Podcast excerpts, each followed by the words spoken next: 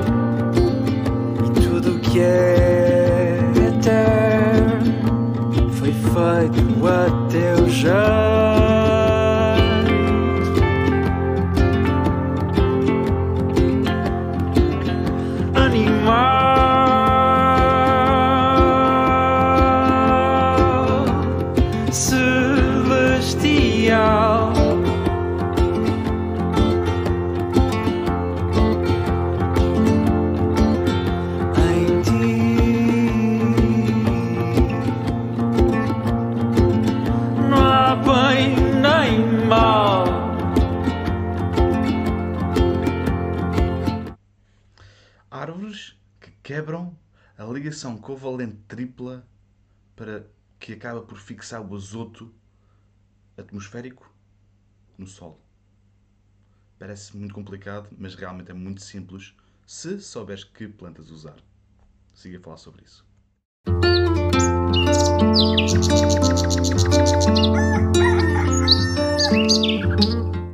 Bom dia, bom dia a todos. Espero que estejam bem, espero que estejam ah, num sítio bom neste momento, que estejam a começar bem o vosso dia.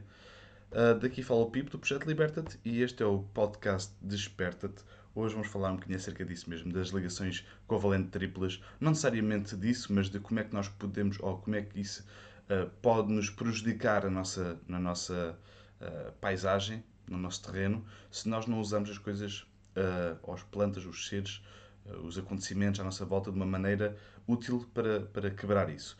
Basicamente, por miúdos, o que é que, que, é que isso é? Basicamente é, uma, é a ligação de duas moléculas de azoto, okay? que são três ligações, uma ligação covalente tripla, que apenas é quebrada a, a, a, usando a simbiose entre plantas em geral, fixa, plantas fixadoras de azoto, né? normalmente são fabáceas, ou seja, são plantas leguminosas, uh, para quebrar, e utilizamos essa simbiose entre essas plantas e as bactérias, para que essa ligação co covalente tripla seja quebrada e que o azoto realmente seja, seja colocado em formato absorvível pelas plantas.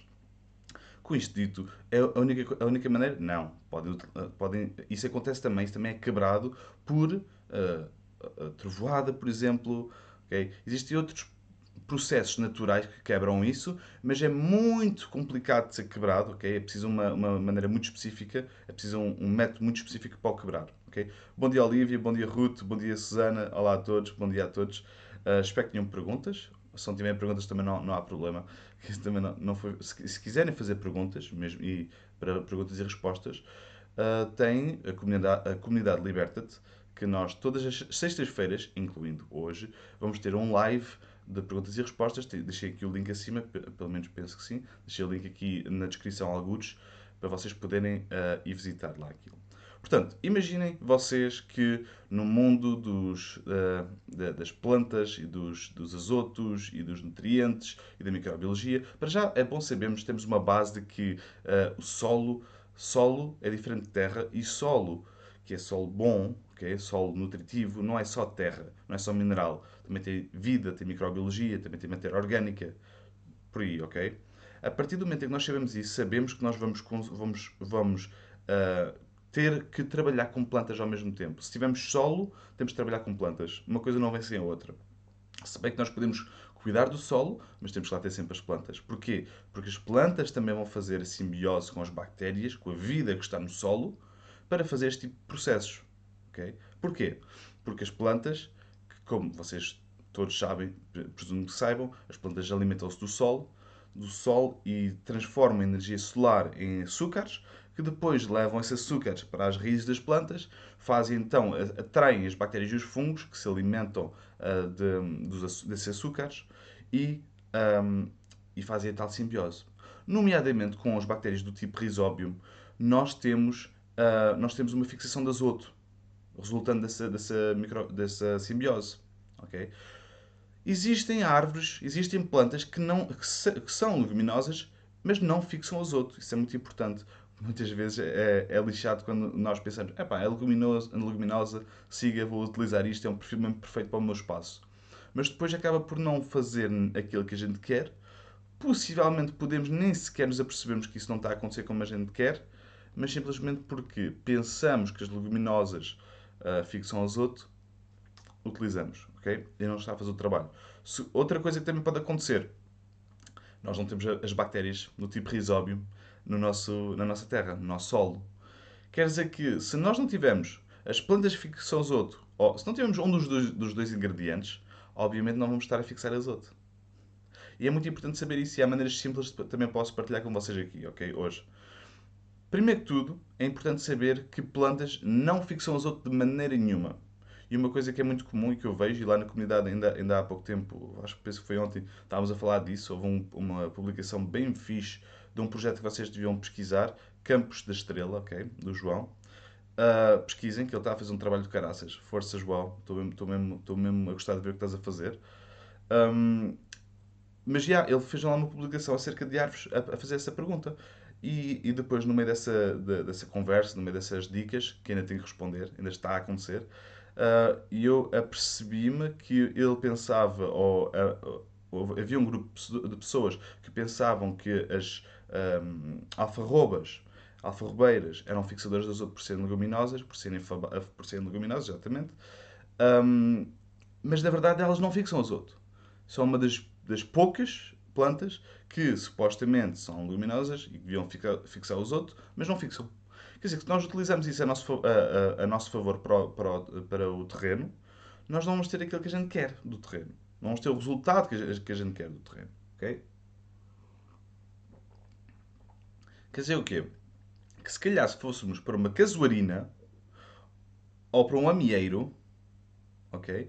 Nós vamos estar a trabalhar com plantas de diferentes eh, géneros, de diferentes espécies, que fixam o azoto. Quer dizer que há algumas plantas por aí que acabam por fazer simbiose com outro tipo de bactérias, ok? com outro tipo de processos, que acabam por fixar o azoto eh, gasoso em azoto orgânico, absorvível pelas plantas. Ok? Portanto, isso é muito importante de saber. Árvores como. Uh, uma dica muito, muito importante para vocês, especialmente se estiverem em Lisboa, que há muita gente que acompanha de certeza em Lisboa, é vocês têm um mapa da cidade, com, das árvores da cidade. As árvores municipais muitas vezes são fixadoras de azoto ou de crescimento rápido. Quer, quer, quer dizer que são ótimas para projetos de permacultura. Porquê? Porque nós queremos criar muita biomassa, nós queremos árvores pioneiras, muitas vezes também são melíferas porque têm que ser bonitas.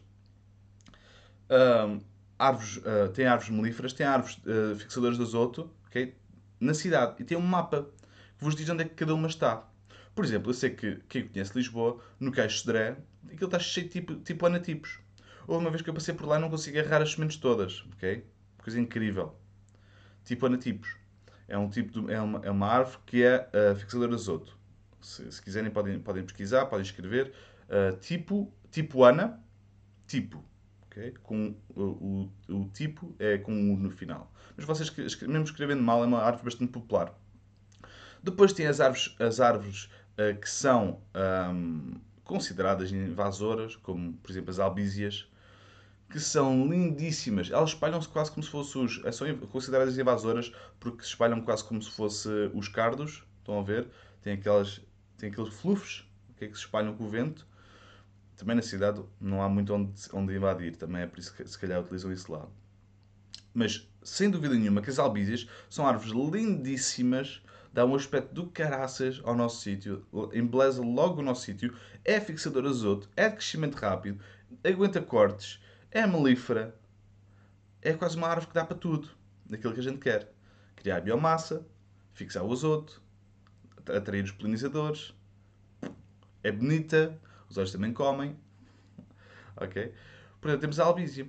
Temos as casuarinas, lá está no caso, nas casuarinas elas não fixam azoto através da, da bactéria do tipo ri- risóbio, mas fixam azoto, ok? E são crescimento relativamente, crescem relativamente bem. ok?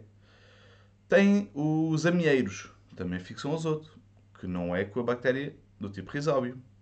Existem muitas árvores, como podem ver, que fixam azoto. A caragana. A caragana é das minhas preferidas, ok? Apesar de ser de crescimento uh, lento e de não ser um porte muito grande, não ser muito boa para cortar, ok? É boa para cortar e eventualmente aguenta, mas não tem muito para cortar. Isso que eu quero dizer.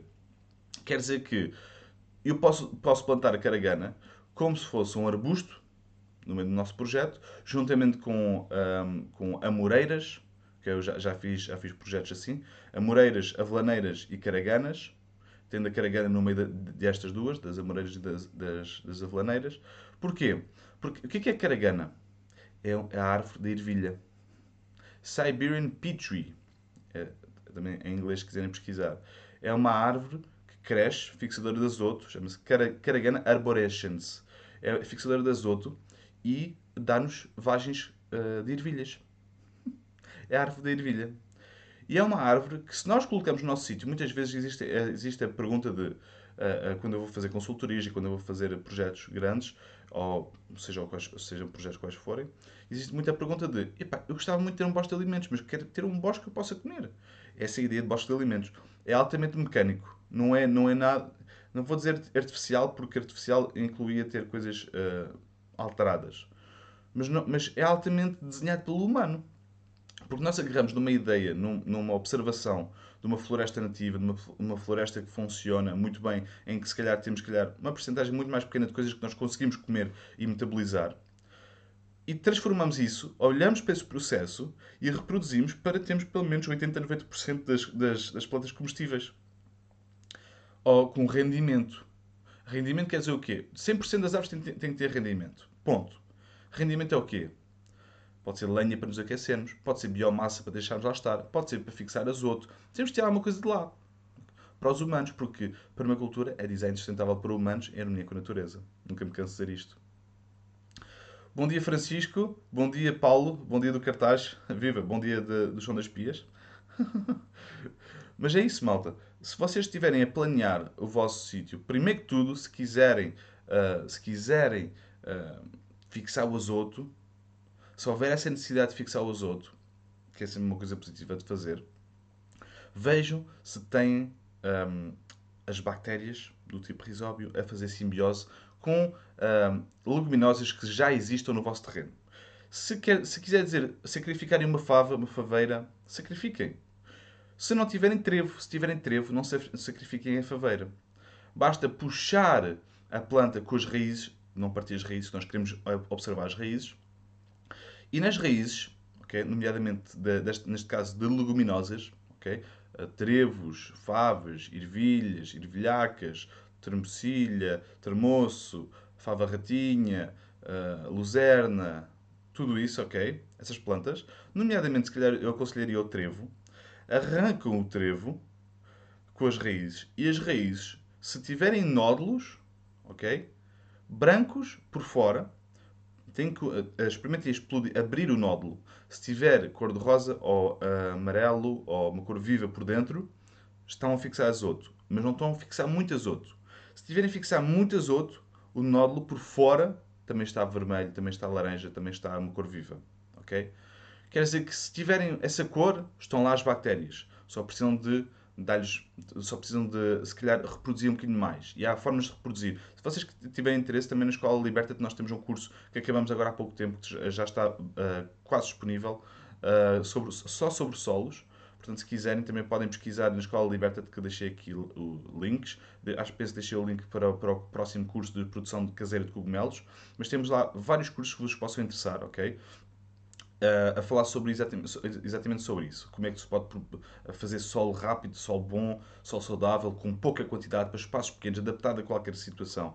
ok? Porque nós, no Liberta, nós ficamos bastante, uh, e, sempre, e mesmo a Ruth, no início, esta era mais a Ruth que, que queria uma ideia mais da Ruth, que depois eu também uh, agarrei e fez sentido para mim, que era não, apenas, não trabalhar apenas com uh, sítios macro, ok? Sítios, uh, uh, hectares e hectares de terreno, centenas de, de hectares de terreno, mas sim trabalhar com a, com a varandinha da cidade, trabalhar com os pequenos espaços, com o, com o particular, com a pessoa que queria mudar a sua, um bocadinho o seu estilo de vida utilizando técnicas permaculturais.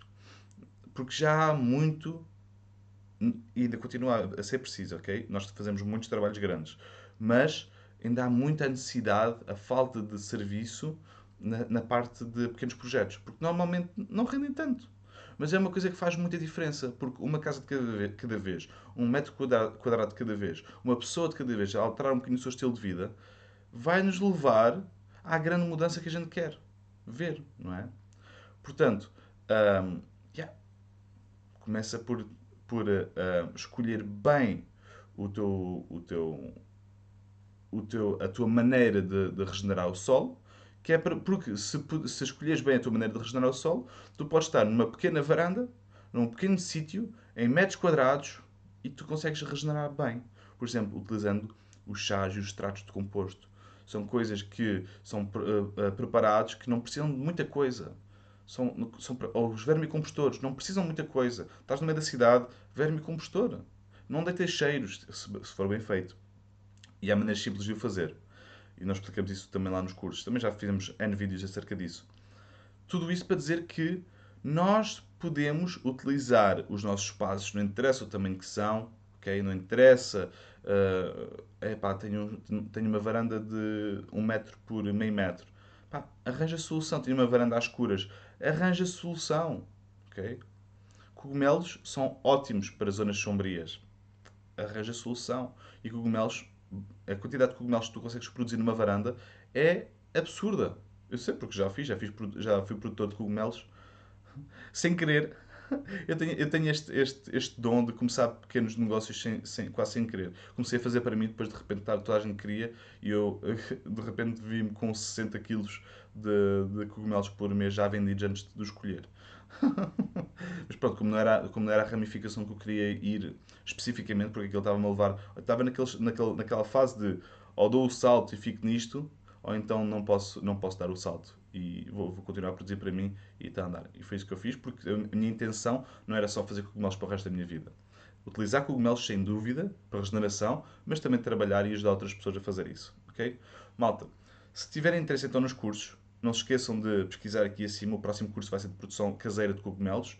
Se quiserem uma destas canecas bonitas, também te, podem, podem contactar-me, nós uh, recebemos agora as canecas, portanto estão pront, prontinhas para sair. Hoje vou enviar à malta toda que, que já, as, já as comprou. Obrigado por isso, obrigado pelo apoio. Isto é um apoio a estes podcasts que, que são um desafio do caraças, porque uh, no outro dia estava na, na, na, meu, na, a privar com a Ruth que eu não sei o que, é que me deu na cabeça para, para me desafiar a mim próprio a, a, começar um podcast tão, tão cedo de manhã com um puto acabado de nascer. Tenho, tenho um recém-nascido agora mesmo. Portanto, eu já não sei o que é a cama. Portanto, este café faz todo sentido para mim. A história deste, desta caneca faz todo sentido para mim porque ajuda-me a despertar e ajuda-me a falar acerca de temas que possam ser relevantes para vocês. Portanto, malta, não te esqueças que a liberdade é apenas a oportunidade de seres e fazeres algo melhor. Liberta-te.